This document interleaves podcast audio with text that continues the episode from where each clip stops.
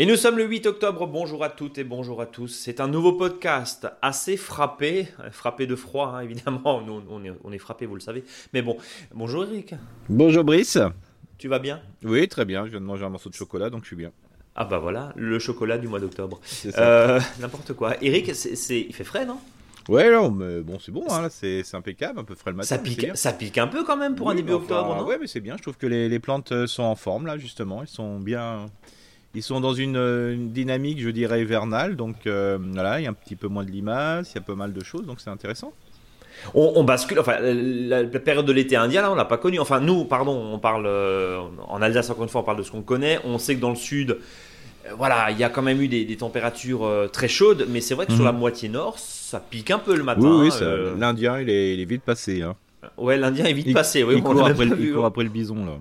ah bah oui, il est parti très très loin.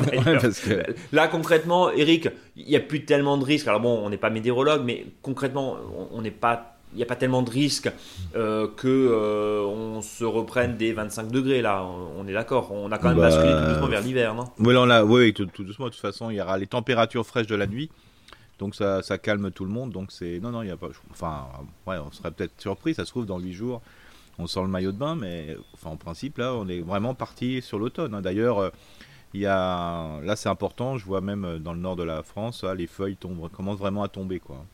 Oui, et puis euh, bah, forcément, quand on a des petits coups à, 2-3 degrés comme chez nous en Alsace, dites-nous, vous qui nous écoutez évidemment, hein, euh, quelle, est votre météo chez vous au, jardin? Bah, On se rend compte que les feuilles, elles commencent tout doucement à brunir. On le voit dans les, dans, les vignes, hein, où il y a une toute petite bascule, là, ça commence tout mm. doucement à se dégarnir, euh, évidemment.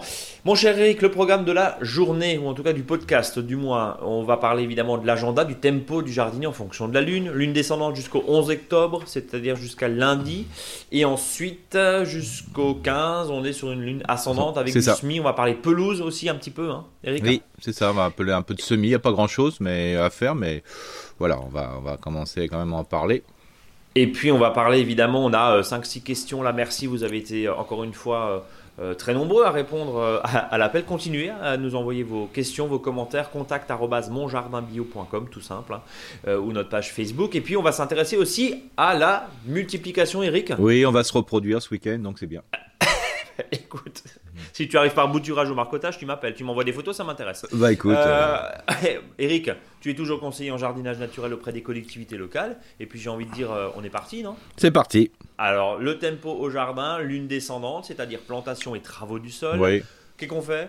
La même chose que la semaine dernière Ouais, hein, c'est voilà. Et là, je dirais, c'est ce qu'on comme la semaine dernière et, comme dans trois mois, c'est pareil. On fera exactement la même chose dans les lunes euh, quand la lune sera descendante, c'est-à-dire qu'on s'occupe de son sol avec le paillage, le compostage. On, selon le type de sol, mais ça on, en, on en reparlera la semaine prochaine, euh, plus particulièrement de comment gérer son sol en fonction du type de sol que l'on a, argileux, limoneux ou, sableux. Donc ça c'est important. Et le méchant argileux, Eric hein? Pardon? Et le méchant argileux? Le méchant argileux, le très argileux. le très argileux, oui. Voilà, c'est ça, souvent, parce que ce qui se passe, c'est que les gens, ils ont tous des. Si c'est pas un sol sableux, c'est argileux. Donc on verra bien qu'il y aura des petites différences quand même entre limoneux et argileux. Et puis là, on est à fond dans les plantations. Alors je rappelle que les plantations, si elles sont toutes faites avant le 15 décembre, euh, sur toute la France, c'est beaucoup mieux. Déjà, vous avez un super choix chez les pépiniéristes. Euh, donc là, vous avez vraiment euh, toutes les espèces et les variétés et des plants qui sont vraiment de très bonne qualité. Cette année, les arbres euh, et les arbustes et les arbrisseaux, les sous-arbrisseaux étaient dans une situation très poussante. Donc à mon avis, il doit y avoir un super beau choix avec des plantes qui sont bien ramifiées, quelles que soient les espèces et les variétés. Donc c'est le bon moment.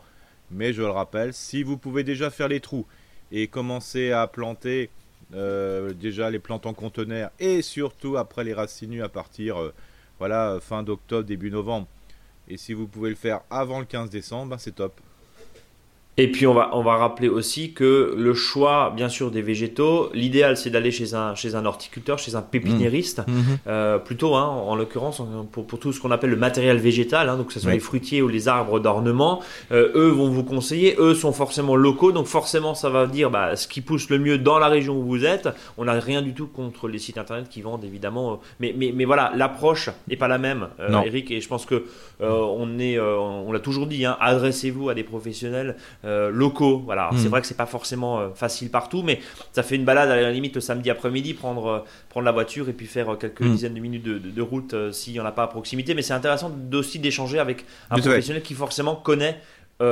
d'une le climat, la zone et puis euh, bah, la région, quoi, euh, bien sûr. Oui, c'est ça. Et puis bon, après, on peut s'autoriser d'aller voir les pépiniéristes qui sont hors région. euh, surtout pour, par exemple, si on crée une jar- un jardin-forêt. Euh, donc là, une forêt nourricière.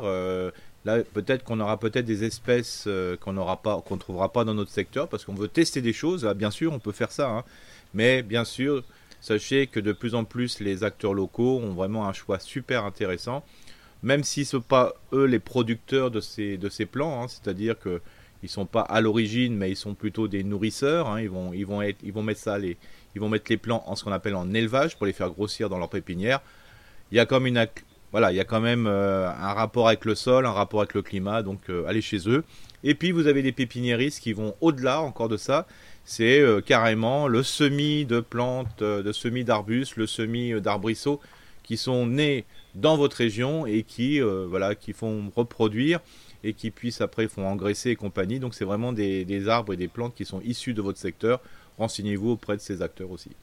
Et c'est du local, évidemment, Eric. Voilà, et puis c'est pas très cher. Hein, euh, je veux dire, quand on voit le, le prix des arbres et des arbustes, bien sûr, si vous prenez un arbre qui a déjà 10 ans, c'est beaucoup plus cher.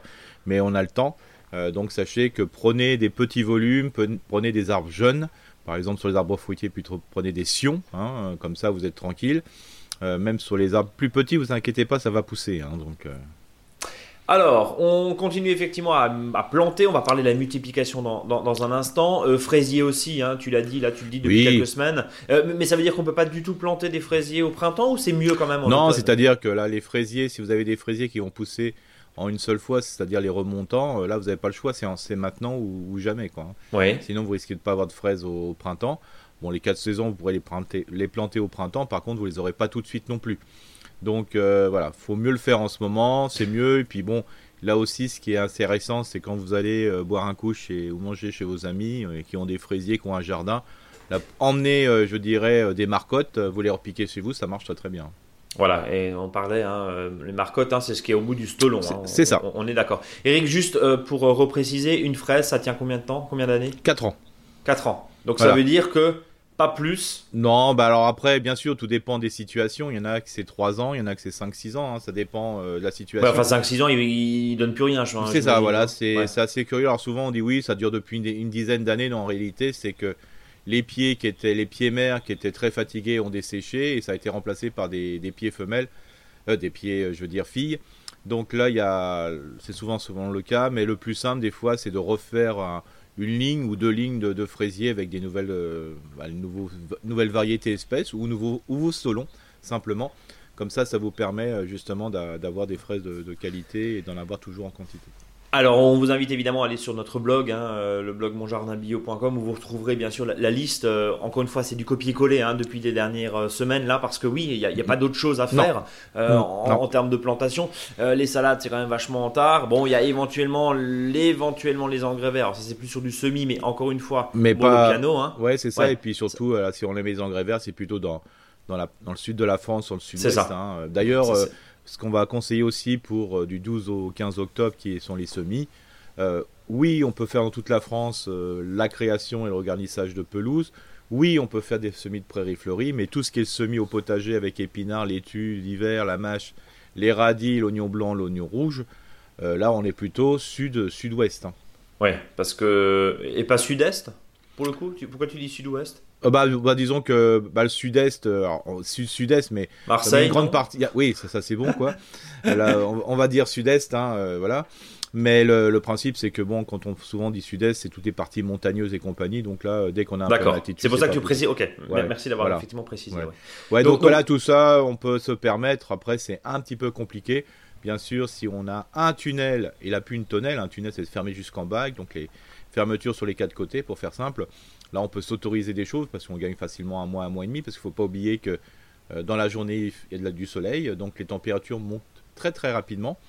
Mais voilà, euh, on est en phase hivernale, euh, on commence. Est-ce qu'on peut se dire, Eric, d'une certaine manière, que euh, bah, au-delà, là, tu, parlais de la pelouse. La, pelouse, la semaine dernière, tu disais, oui, bah, jusqu'à début novembre. Oui, ça euh, Parce que le sol reste, quoi qu'il arrive, encore une fois, assez chaud, parce qu'il y a quand même une inertie, même si on a 3 degrés la nuit, la pelouse reste installable jusqu'à début, ah bah, début novembre, on est bah d'accord. oui, de toute façon, il y en a qui le font même dans nos secteurs, euh, jusqu'après, s'il a neigé le matin, ils le font l'après-midi, même après, si c'est couvert de neige, c'est pas très grave. Hein. D'accord. Euh, la, graminée, ça pose aucun souci, quoi. Hein. la graminée aime bien plutôt un peu de fraîcheur pour y aller, quoi. Donc euh, voilà, c'est sans souci, sans souci, sans souci. La graminée aime la fraîcheur pour y aller. Merci en tout cas. Bonjour à la graminée. Bon, ah bah écoute. Euh, Alors d'ailleurs, la, graminée, ne soyez pas surpris, de, de, plus en plus ce terme se perd et on appelle ça des poacés. Hein. Poacés, bon, c'est joli aussi. Eric, quand tu dis prairie fleurie, alors euh, bon, moi j'ai, on a une question qui revient souvent parce que, euh, alors on n'est pas là pour donner des leçons, hein, Eric, mm. et, tu le sais bien, toi tu es plus euh, prairie fleurie, gazon foufou et, ouais, un peu prairie de moi, de golf. Ouais, voilà, voilà, je suis plutôt sur un, une pelouse qu'on, laisse pousser, quoi, tout simplement. Ouais. Pâquerette et, pâquerette et pissenlit, quoi. Pâquerette, pissenlit, très Oui, et puis même au-delà, hein, parce que après, parce que quand on a de la pâquerette, du pissenlit, ça veut dire qu'on a une prairie, une, une pelouse, pardon, rustique. Euh, c'est-à-dire qu'on laisse pousser pendant 2, 3 mm, semaines, 4 semaines, 5 semaines, puis à un moment on a décidé de la couper ras. Et donc à ce moment-là, ben, il n'y a que les plantes à col qui vont pousser, hein, les pissenlits, le trèfle, le, plantain, les pâquerettes. Comment tu appelles ça les, les quoi Les cantacoles Les plantes à col. Ah, les ah. plantes à col À col, oui. À col, ok. à col le, non, C'était pas une agression, hein, c'était pas une agression. Non, non, non, mais la col, euh, pas, pas trop le matin, hein, c'est pas bon pour, c'est pas bon pour les sinus la col. mais mais il faut savoir que oui, les plantes, toutes les plantes qui n'ont pas de tiges, hein, voilà. Oui, euh, qui sont à plat ou, ou, autre nom qui est plus euh, lyonnaise, comme je dis, c'est une expression lyonnaise, c'est ce qu'on appelle les plantes en rosette. Euh, D'accord. Donc ça, c'est, ces plantes-là, c'est je laisse pousser, je laisse pousser, je laisse pousser, je laisse pousser, puis d'un coup, waouh, ça pousse de trop. Je fous un bon petit coup de, de, tondeuse bien rase, là, en dessous des 4-5 cm, de manière à dire, ah, tiens, j'ai quand même fait un effort. Et là, c'est vraiment le règne de ces plantes-là, quoi. Hein. Euh, Donc euh, là, ça c'est ça. Sinon, ce qui est mieux, c'est ce qu'on appelle la prairie de fauche, hein, c'est-à-dire on décide dans son jardin de dire bah tiens, cette année, en fin de compte, tout cet espace, a deux trois arbres peut-être que j'ai dans mon jardin, je n'y vais jamais ou très peu simplement parce que j'ai deux trois arbres fruitiers qui se battent en duel là. Et j'ai pas envie de bah, je vais pas plus souvent. Bah peut-être laisser pousser hein, vous verrez c'est sympa. Et là vous le fauchez en octobre hein, tout simplement une fois dans l'année. Et si c'est vraiment très très très poussant parce que j'ai vu ça dans un dans un, jardin où quand même les plantes euh, de la prairie de fauche étaient quand même à 1m70 1m80 bah là, il faut peut-être prévoir euh, fin juillet euh, une petite euh, fauche et laisser faire. Ah, donc vous, vous exportez l'ensemble, hein, ça vous laissez pas le déchet au sol, surtout pas. Sinon vous allez enrichir votre sol en azote et favoriser les graminées. Et donc ça, ça se refait aussi au début octobre. on, est en pleine période de, de fauche. On va mettre un petit pied dans la mare, mais un, allez, un, talon dans la mare, si, je puis dire. Eric, juste la question, parce que toi, tu, tu travailles avec des, collectivités. Hein, euh, Ton boulot, on l'avait euh, dit, euh, en dehors de faire ce formidable podcast, c'est aussi d'accompagner des structures publiques et, les accompagner pour revégétaliser. Alors, mhm. dans les grandes villes, c'est les, maternelles où on se dit que c'est peut-être un peu mieux de mettre du végétal que du macadam, mhm. c'est mieux en, en, pleine chaleur. Mais la question des fameuses fauches tardives, pour maintenir la biodiversité, etc. Sincèrement, alors tu vas peut-être tu vas peut-être te fâcher avec certains, mais c'est quoi l'argument? C'est vraiment la biodiversité ou c'est bah, au final, au lieu de passer trois fois, je passe une fois et c'est moins cher?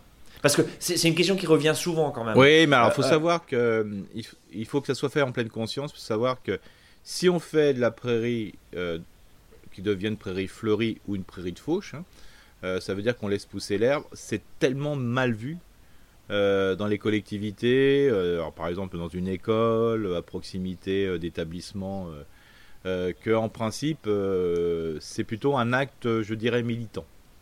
Oui. Parce Donc que c'est vraiment mal vu parce que on me l'a encore dit hier, je dis voilà, j'ai fait ma petite frérie de fauche, c'est-à-dire je laisse faire, hein, voilà. Là, je veux faucher, ben j'ai plein de déchets dedans parce que les gens ils estiment que c'est un endroit qui est délaissé Et donc, euh, bah, les... il y en a qui. Ouais, enfin, ça, si les gens sont crétins pour pouvoir. euh, Enfin, pardon, mais, mais. Alors c'est pour ça que quand il y a la peur de fauche, moi je le fais dans les co- les collectivités, hein, je- quand il y a, ou là par exemple je travaille dans les écoles, euh, il y a forcément le petit panneau qui va bien avec, hein, de toute façon. Oui, ça- pour expliquer, c'est pour ça. expliquer, voilà. Ouais.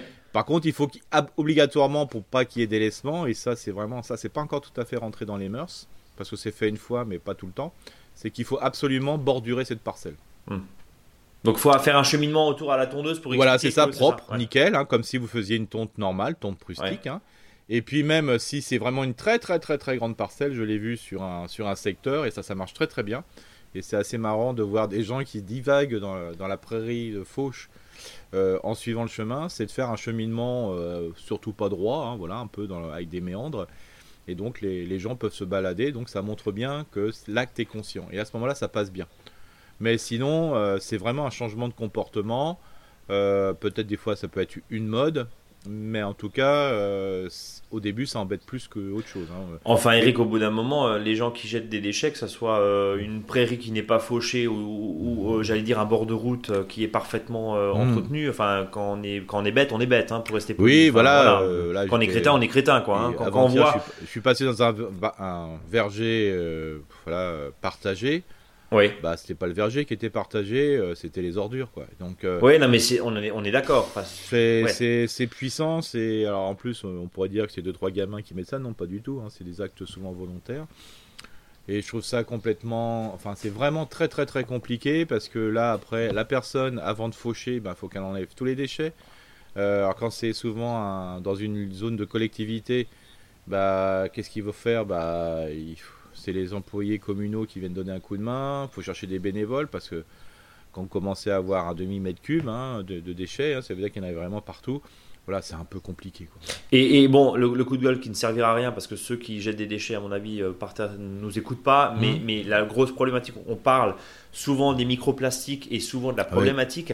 Le problème, c'est quand, le- quand, quand les directions, je sais pas comment on dit, hein, les, enfin les services départementaux, voire euh, communaux qui passent avec leur broyeur, bah, vous vous doutez bien que l'emballage de fast-food, euh, Oui. même s'ils essayent entre guillemets de faire des, de faire des efforts, la bouteille plastique, elle est éclatée en, Ah bah en oui, mais ça, se voit. Et puis Donc- même des fois on le fait même pas exprès, hein, parce qu'on a enlevé le plus gros, quoi. Et puis après c'est, C'est ça. si on a une prairie de fauche, comme dit, des fois c'est en dessous, on voit pas. hein, et quand on passe à ça. la tondeuse, on, on est les premiers à râler parce que après c'est, des micros, euh, voilà, des micro lanières un peu partout. Et vas-y pour le ramasser, Ah c'est bah quasiment impossible, on- on, est d'accord.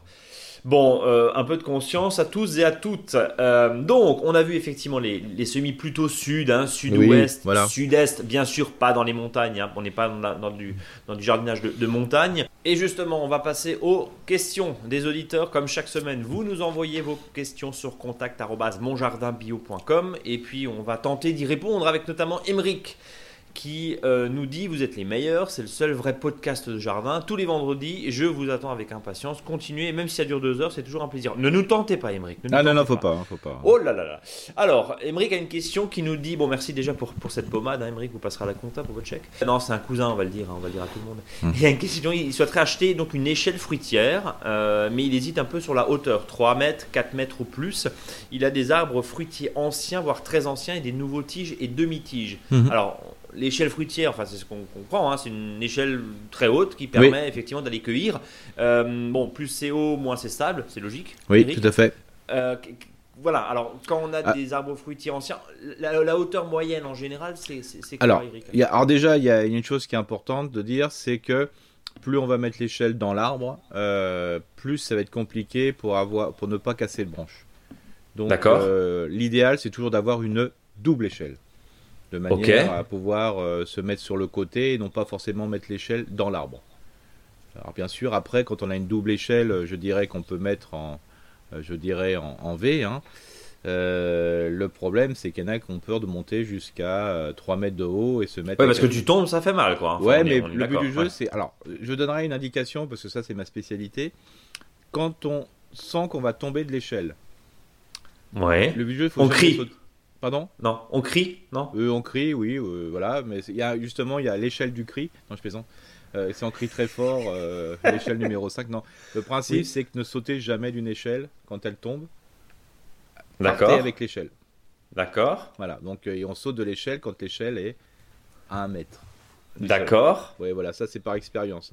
Alors je sais que c'est pas toujours évident, mais faites-moi confiance pour ceux qui sont déjà tombés de l'échelle. Donc moi, on, accompagne l'échelle dans notre chute et puis après on saute au dernier moment. Alors bien sûr, sauf s'il y a un mur.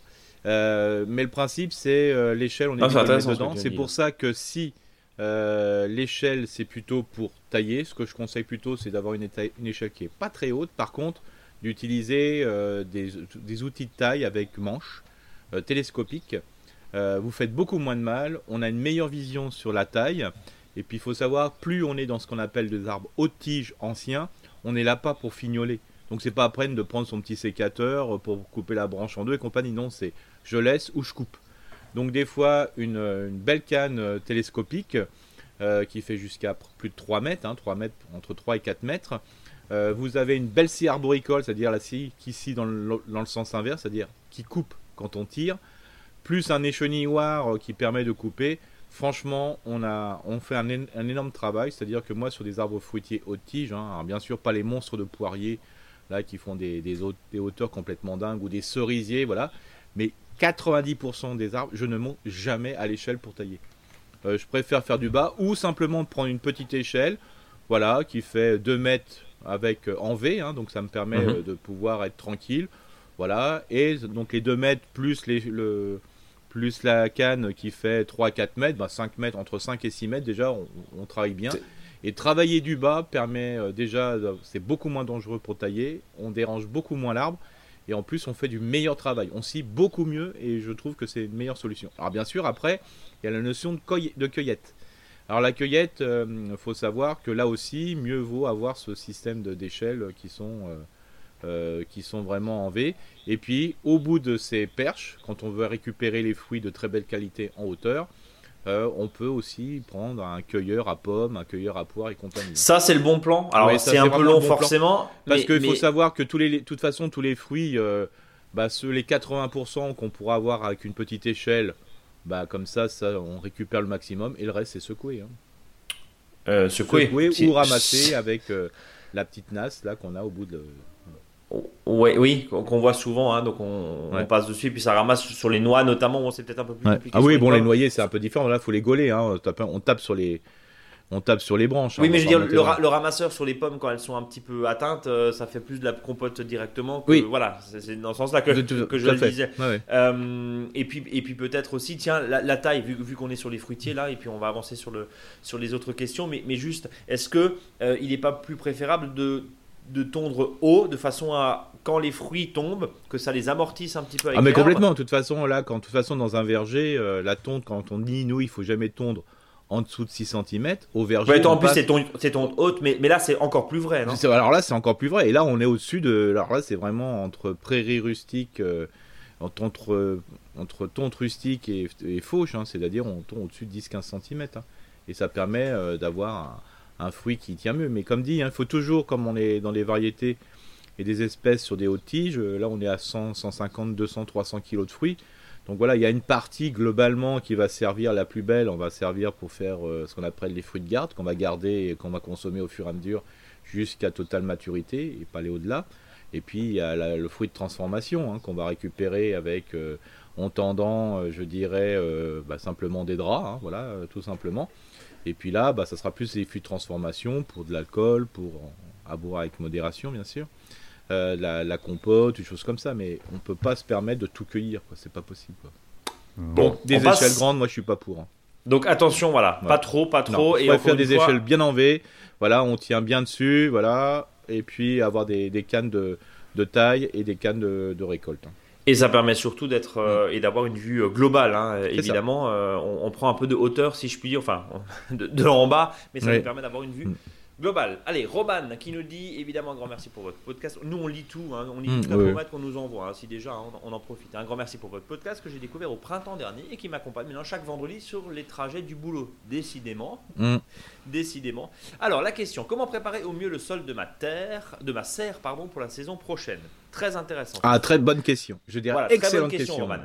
Dans le reste du potager, je suis une grande adepte de lasagne et but, dont je suis très satisfaite des résultats. Mais puis-je appliquer les mêmes techniques sous ma serre malgré l'absence de pluie et la différence de température?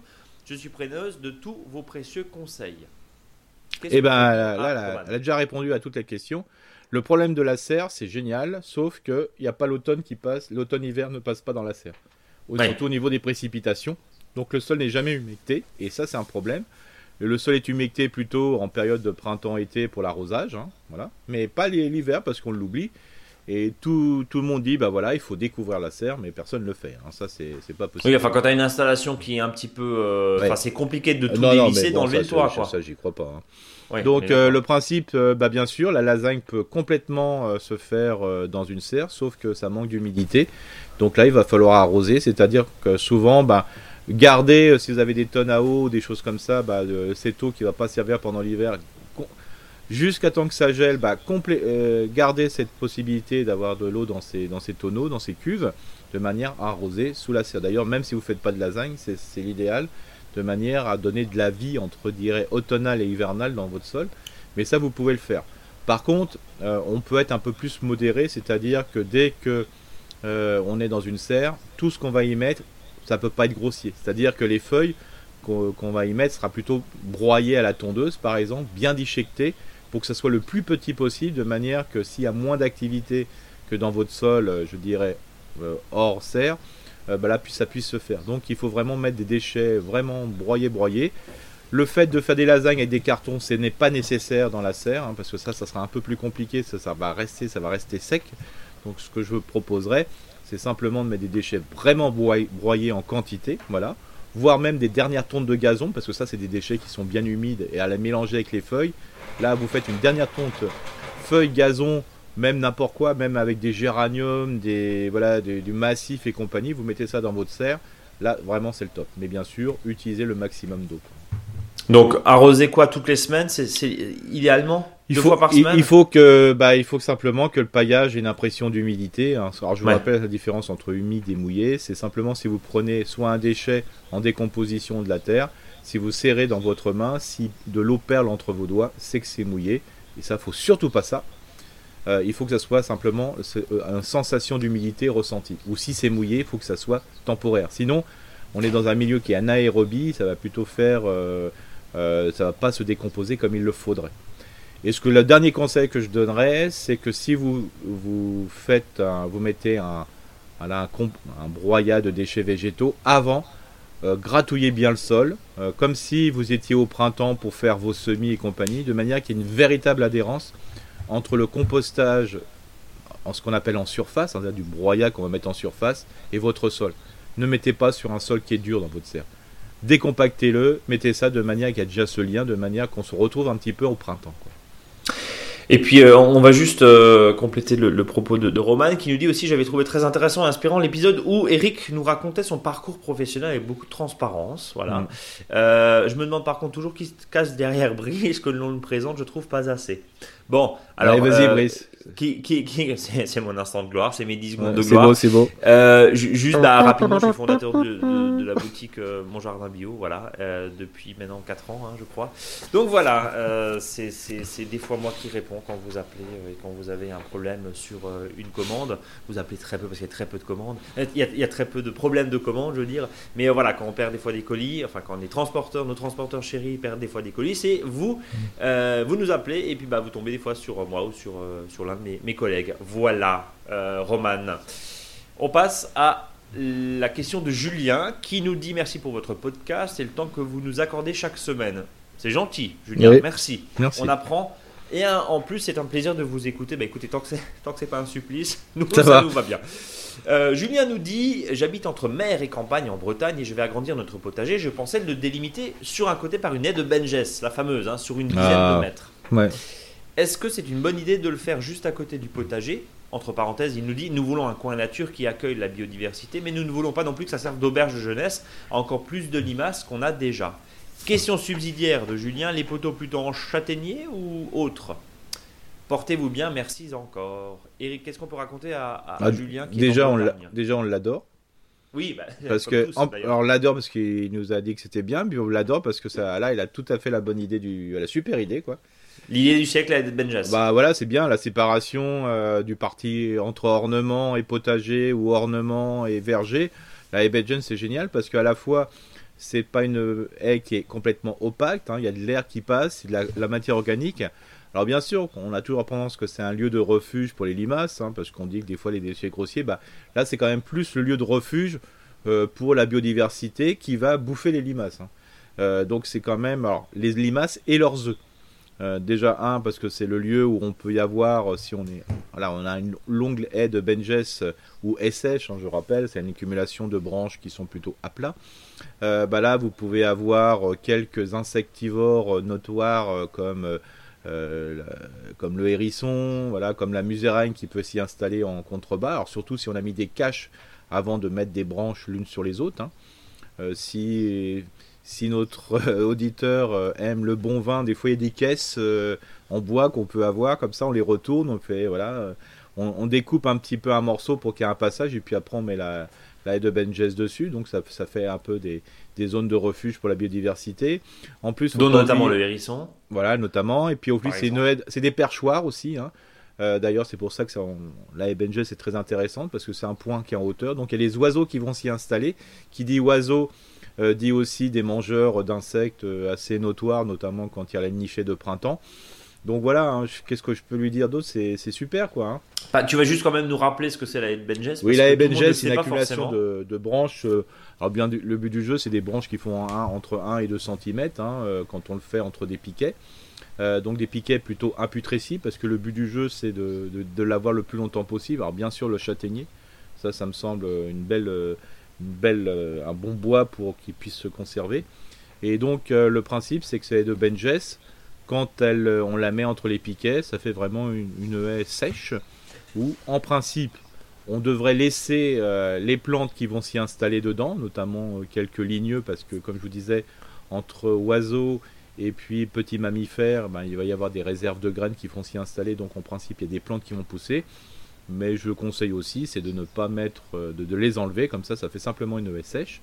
Par contre, ceux qui veulent avoir une haie sans plantation, et ça, c'est le véritable rôle de la haie Benjes, et ça, c'est la vraie haie Benjes, c'est de mettre un, en réalité des tas de bois en longueur sur 10 mètres, 20 mètres, 30 mètres, 50 mètres, tout autour de sa propriété si on le souhaite, de rien planter du tout, et le fait qu'on va installer des refuges, ben, euh, oiseaux et puis petits mammifères justement euh, s'y s'y intéresser, il va y avoir des graines qui vont pousser, et ça sera forcément des graines d'arbres, d'arbustes et d'arbrisseaux de proximité, et donc là, vous allez avoir une flore qui va s'y installer, et sans plantation, vous allez avoir une biodiversité qui va, qui va naître.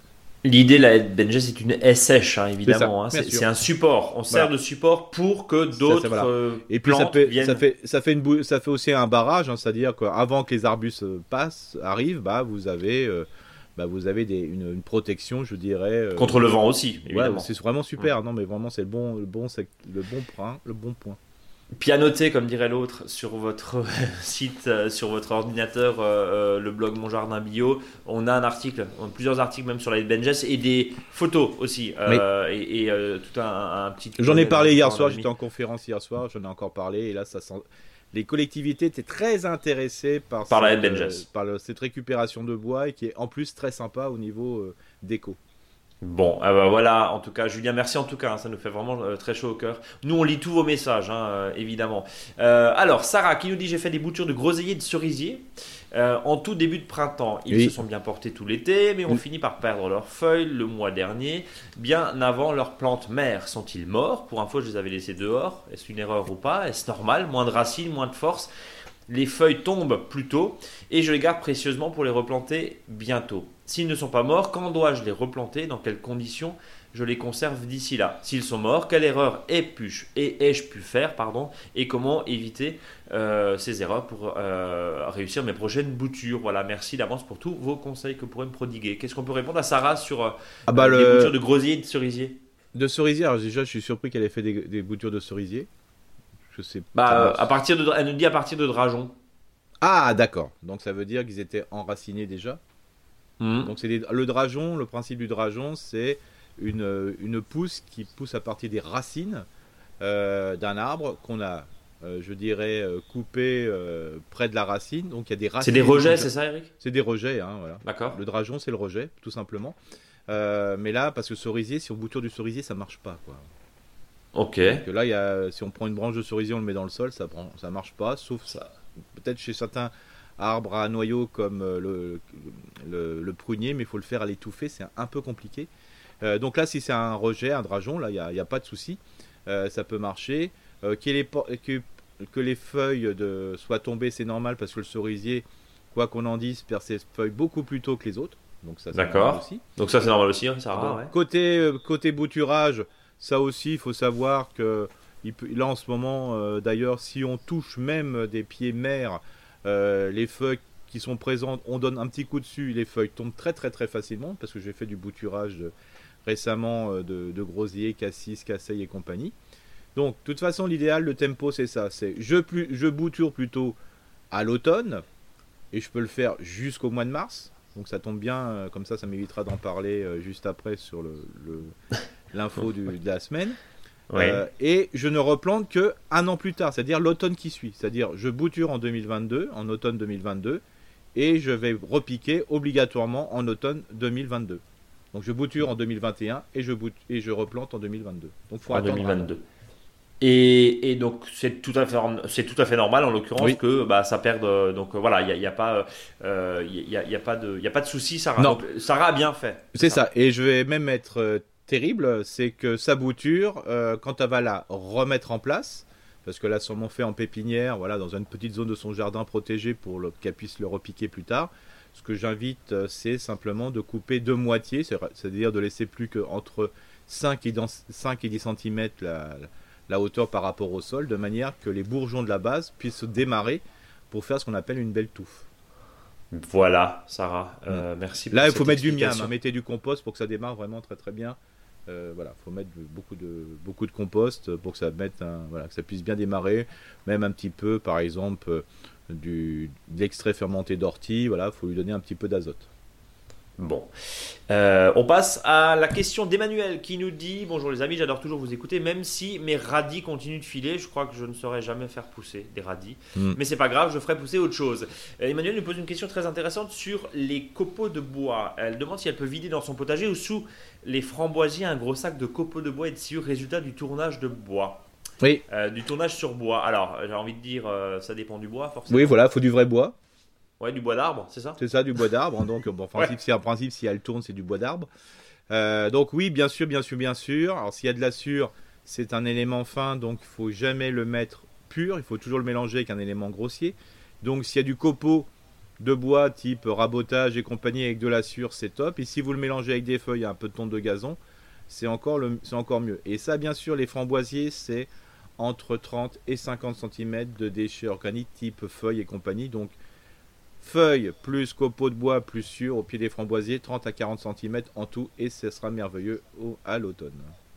Bon, voilà. Évidemment, on évite tout ce qui est résultat sciure euh, de bois euh, agglomérés qui peuvent comporter de la oui, bien sûr, Nous sommes, surtout pas de bois composite. Alors là, c'est terrible. Hein. Ça sert absolument à rien. On est d'accord. Euh, euh, autre question, Eric, de la part de Cédric, euh, donc qui nous dit, je viens de découvrir vos podcasts que j'apprécie. Alors là, c'est plus une, réflexion, mais ça me semblait intéressant. Alors je vais essayer de, résumer au maximum. Hein. Euh, un peu de rattrapage et durant l'été, donc du coup il a, écouté les podcasts passés. Vous avez parlé de paillage et de BRF en précisant qu'il faut maximum 20% d'essence de conifères, en particulier de tuya. Si on considère que nourrir son sol avec du carbone est très utile pour nos sols, et la littérature est assez complète sur le sujet, je suis étonné tout de même de cette prétendue acidification des sols si on dépose des résineux en grande quantité. Euh, il est difficile, regard très intéressant, hein. merci Cédric. Il est difficile de trouver des études détaillées sur le sujet. Et la seule que j'ai trouvée est un document de l'ADEME, hein, euh, région, mhm. euh, région PACA. Euh, donc on va pas vous détailler ici parce qu'il y a quand même quelques, il y a quelques pages. En complément, combien de jardiniers tentent d'acidifier son sol pour des plantations spécifiques sans y parvenir alors que je lis souvent qu'il est dangereux d'installer des broyats de tuyas tant ils acidifient les sols. C'est d'ailleurs le point qui m'a mis la puce à l'oreille. Ça, me rappelle des débats similaires sur le fait de mettre des agrumes dans son compost. Oui. Euh, Cédric nous dit Je cultive un, jardin familial de la ville de Strasbourg. Tu connais peut-être euh, Cédric, mhm. tiens. Et je trouve dommage ce gâchis de tuya qui part en déchetterie et qui pourrait être valorisé sur place. À l'instar de l'étude jointe, je récupère ces broyats depuis quelques années sans remarquer de différence majeure. Par ailleurs, je vois des jardiniers qui ne jurent que par le BRF, hein, ce fameux bois mmh. ramé à le fragmenté, seul aliment de nos sols valable à leurs yeux. L'important est d'apporter du carbone. Le BRF présente l'avantage d'être assimilable rapidement par nos sols. Cependant, un broyat plus grossier de troncs et de cœur de bois reste intéressant. La seule différence est que sa digestion et sa décomposition seront plus longues. Si nous prenons l'exemple de la forêt, je n'y vois jamais de broyeur de végétaux. Mhm. Encore merci pour votre podcast et passez une bonne journée.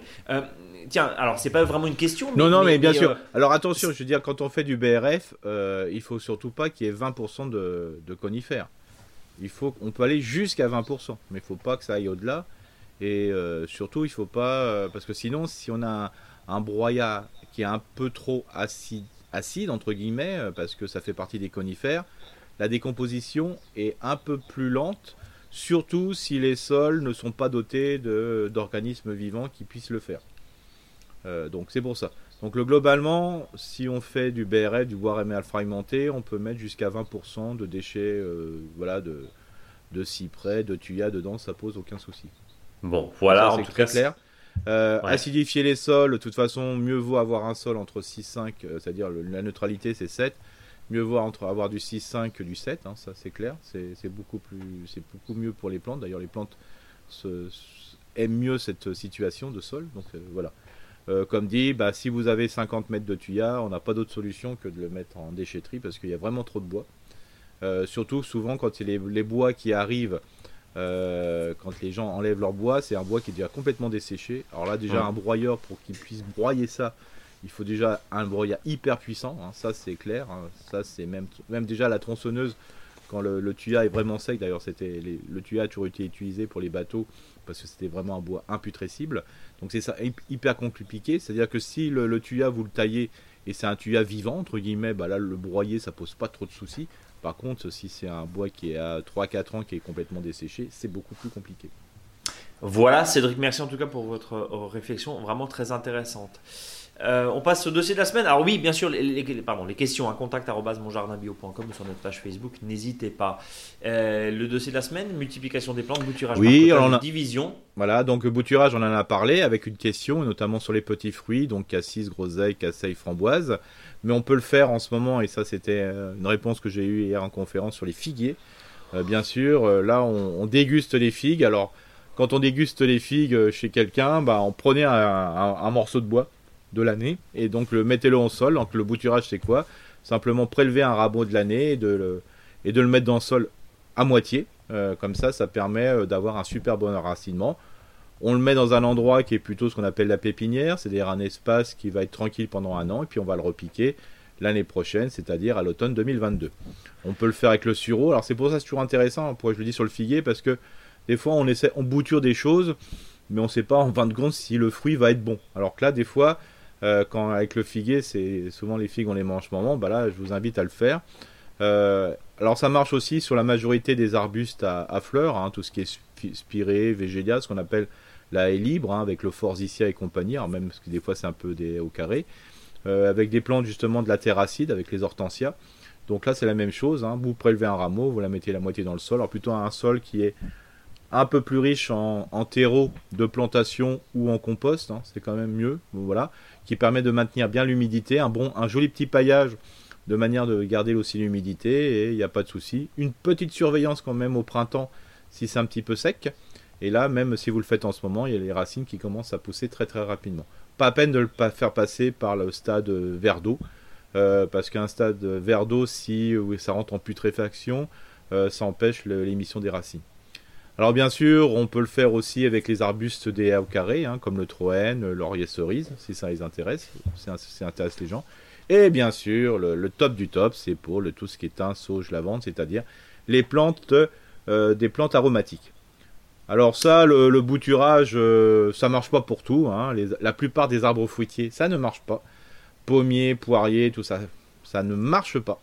C'est pas la peine de, chercher, surtout dans cette situation normale. Euh, par contre, là, on va plutôt utiliser pour certaines, euh, certaines situations plutôt le marcotage, par exemple pour le noisier. Alors, qu'est-ce que c'est le marcotage? C'est comme le bouturage, sauf qu'on n'a pas coupé euh, la branche issue de la, du pied mère. Voilà. Donc, on met de la terre sur cette branche qui est souvent la plus basse possible. On la relève avec un petit piquet, de manière que ce soit dans le bon sens de la pousse. et une fois que les on met de la terre, on fait une grosse mosse, on fait une grosse topinière au pied avec de la terre assez meuble. Et une fois que ça va prendre racine, c'est-à-dire au bout d'un an, il suffit de séparer euh, le pied fille du, du pied mère, et puis c'est terminé. C'est un petit peu comme les rejets, les drageons. Et, en, l'occurrence, alors ça, c'est euh, la technique du marcotage. L'idée, c'est bien sûr, enfin c'est le plus simple possible. Hein. On, marcote, on laisse dedans, on remet un peu de terre et puis on coupe. Après, voilà. Euh, euh, c'est très simple à mettre en œuvre. Ouais, c'est comme ça d'ailleurs que c'est comme ça que sont fait récupérer le, les, les porte-greffes des pommiers. Hein. C'est-à-dire que les, les pommiers porte, qui vont faire des porte-greffes sont coupés en, en ras euh, il y, a des, des pousses qui vont émettre de là. On met plein de terre dessus. Il y a de l'enracinement qui va se faire au niveau de ces pousses. Et après, les, les, pieds, les, pieds sont, filles sont séparés du pied mère. Et c'est comme ça qu'on fait des porte-greffes que, vous achetez. Alors, bien sûr, le marcotage, ça marche très bien. Et ça se fait naturellement par la ronce sans épines. Hein, donc, il n'y a pas de souci. Et puis, enfin, il y a, une autre division qui est facile à faire. Une autre multiplication qui est facile à faire c'est la division de, de touffe, hein. donc tout simplement avec la citronnelle, la ciboule, ciboulaille, euh, et bien sûr la fameuse rhubarbe qu'on fait en ce moment. Ne faites surtout pas de séparation euh, de rhubarbe au printemps, ça se fait en ce moment. Voilà, donc on sépare la rhubarbe actuellement, un coup franc de bêche. Hein, voilà. ah oui, alors ne tapez pas en plein milieu de l'œil. Hein, une lame de bêche, oui, sinon ça, ça sert à rien. Oui. C'est pas l'œil qu'il faut diviser, c'est. Non, non, c'est pas. Voilà, c'est le pied. Euh, voilà, et ça, des fois, ça se fait au bout de 6-7 ans, euh, vous le reportez, puis après, replantez-le à très bonne distance. Hein. Au moins 1 mètre, 1 mètre 50, comme ça, vous êtes sûr d'avoir euh, l'excès de le 2 pouces qui est. Voilà, parce que après, quand c'est trop serré, ça va pas. Et bien sûr, une fois que vous avez fait ça sur la rhubarbe, vous mettez une tonne de feuilles dessus. C'est comme pour les, les framboisiers, les groseilliers, 50 cm de feuilles. Bon. Est-ce qu'on a d'autres choses à rajouter, Eric, avant de passer au faux dicton? Euh, Non, euh, là, non, non, je dirais sur. Euh, enfin, si, je vais rajouter quelque chose. Faites du bouturage, faites du marcotage, faites de la division à, donf. Hein, c'est franchement tellement intéressant et c'est toujours merveilleux de voir des choses qui poussent comme ça. Et puis, il faut pas oublier que les trocs de plantes, donc les trocs de, jeunes plantes vont commencent, ça, viennent. Surtout ceux de printemps et si vous voulez euh, faire de la division, c'est en ce moment. Ne divisez pas euh, une heure avant de faire le, le, troc de plantes, ça se fait en ce moment. Voilà, donc pour euh, laisser aussi bah, les, plantes reprendre un peu leurs esprits, évidemment. J'avais une dernière question sur le matériel, une lame très aiguisée. Oui, un sécateur qui coupe très très bien pour le bouturage, pas de hachage, ça c'est super intéressant. Donc lame franche, propre. voilà c'est ça. Pour le marcotage, parce qu'il ne faut pas oublier que ça, c'est la, la, pousse est dans le sol. Alors là, je prends toujours un vieux sécateur qui coupe. Parce mhm. que le, jeune sécateur, vous êtes sûr, vous tombez sur un caillou, vous bêtez la lame, un truc que vous avez acheté à 45 balles ou 50 ou voire plus, bah, ça fait toujours mal au cœur. Et le division, la division, comme on le disait, c'est une pelle qu'on a, une bêche qu'on a un peu affûtée. Voilà, c'est ce qui est le mieux. Bon, eh ben écoute, euh, on va passer au faux dicton du jour. Alors aujourd'hui, c'est pas un faux dicton, c'est pas un faux dicton, c'est une info. Euh, ah. C'est une info avant Noël. Donc euh, simplement parce que je parlais de rhubarbe, il faut savoir que la rhubarbe est dans le nouveau Monopoly spécial jardin, jardinier jardinière. Alors la, rhubarbe se, situe entre la rue Tabaga et la rue Officinale. C'est très drôle. C'est très con. C'est très con, mais je, je sais pas. oh non, c'est très drôle. Bah voilà, si les équipes du Monopoly nous écoutent, lançons un Monopoly spécial jardinier, tiens, Rhubarbe, rue Tabaga, rue Officinale. Euh, très drôle, très bien. Pourquoi pas. Bon, on, t'arrêtera donc jamais. Eric, je vais te laisser le mot de la fin. Oui, bah, euh, Bouturon. Bouturon, c'est ça, c'est le mot bouturon. Bouturon. Euh, bouturon avec le sourire. Profitez-en, profitez de votre jardin, profitez de vos proches évidemment. Amusez-vous bien. Et puis dernier point, notez-nous sur euh, les applications de, de podcast préférées, mettez des petites étoiles, laissez-nous des commentaires, ça nous fait monter euh, dans, les classements et on apprécie. Et puis pareil, un contact monjardinbio.com pour vos questions, vos réactions, vos commentaires. Eric, à vendredi prochain. À vendredi. À la semaine prochaine. Salut à tous.